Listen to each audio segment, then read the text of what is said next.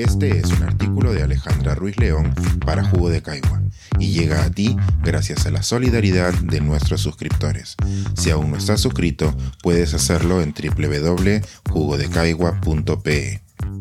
Libres de yodo, recordemos cómo América Latina decidió no ser un territorio con armas nucleares. El interés por las armas nucleares no ha sido exclusivo de la Guerra Fría, ni tampoco la preocupación por las mismas.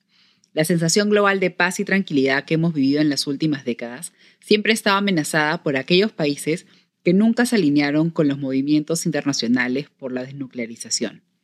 Ya que las noticias sobre el conflicto entre Rusia y Ucrania han vuelto a traer las armas nucleares a la conversación, es interesante recordar cómo nuestra región fue pionera en el mundo para evitar sus terribles alcances. Mientras que en Europa muchas personas han empezado a comprar yodo para protegerse de un posible ataque atómico, en Latinoamérica nos sentimos medianamente protegidos, puesto que no contamos con ese tipo de armas. Sin embargo, la desnuclearización de América Latina no es un hecho fortuito, más bien es el resultado de un esfuerzo sin precedentes. En 1967, América Latina y el Caribe se convirtió en la primera región en prohibir las armas nucleares, los representantes de nuestros países se reunieron entonces en Ciudad de México para firmar el Tratado de Tlatelolco, en donde se acordó no producir, ni adquirir, ni probar armas nucleares. La iniciativa fue promovida por México, particularmente uno de los pocos países de la región con capacidad nuclear, pero que vio la necesidad de la desnuclearización después de la crisis de los misiles en Cuba. El promotor del tratado fue el diplomático Alfonso García Robles, quien recibiría el Premio Nobel de la Paz en 1982. Siendo escépticos, podemos pensar que nuestra región no tenía las herramientas ni los recursos para desarrollar armas nucleares. ¿Por qué firmar un tratado entonces? Sin embargo, hay que trasladarse al contexto de la Guerra Fría, en el cual el desarrollo nuclear era sinónimo de ciencia, tecnología y desarrollo. Mediante este tratado, los países de la región podían ser partícipes del desarrollo nuclear sin el riesgo de convertirse en territorio de conflicto. La energía nuclear era lo que es ahora la inteligencia artificial, una tecnología con potencial que todos buscan empezar a desarrollar. Gran parte de la historia de la nuclearización y desnuclearización ha sido cubierta por las historiadoras de la ciencia Gisela Mateos y Edna Suárez Díaz, quienes argumentan que tener armas nucleares, así como no tenerlas, era parte del desarrollo nuclear. Los países de América Latina se alinearon en no tener armas nucleares, pero no lo promovieron de manera derrotista. Se intentaron alejar de la imagen de los países del tercer mundo sin recursos o sin intereses por la ciencia y la tecnología.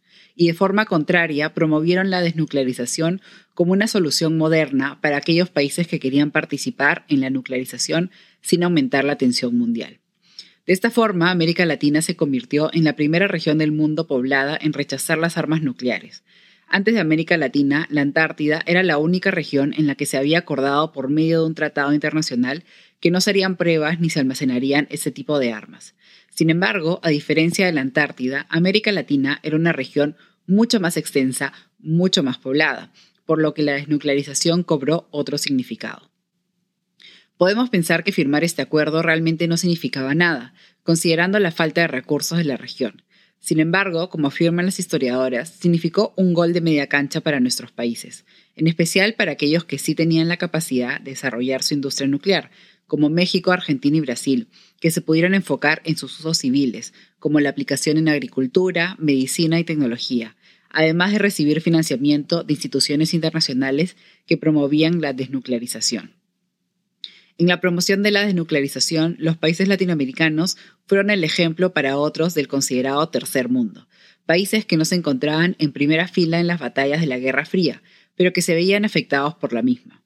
El Tratado de Taletolco no fue simbólico, más bien fue un esfuerzo pionero por construir un mundo en que las naciones podrían dirigir sus esfuerzos al desarrollo de tecnología nuclear, mas no al de las armas nucleares, y significó una hoja de ruta para nuevas zonas, sin la presencia de este tipo de armamento. Como resultado de ello, hemos visto a más países alinearse con la desnuclearización, promoviendo esta realidad paralela que ojalá algún día sea establecida en otras latitudes. Este es un artículo de Alejandra Ruiz León para Jugo de Caigua y llega a ti gracias a la solidaridad de nuestros suscriptores. Si aún no estás suscrito, puedes hacerlo en you.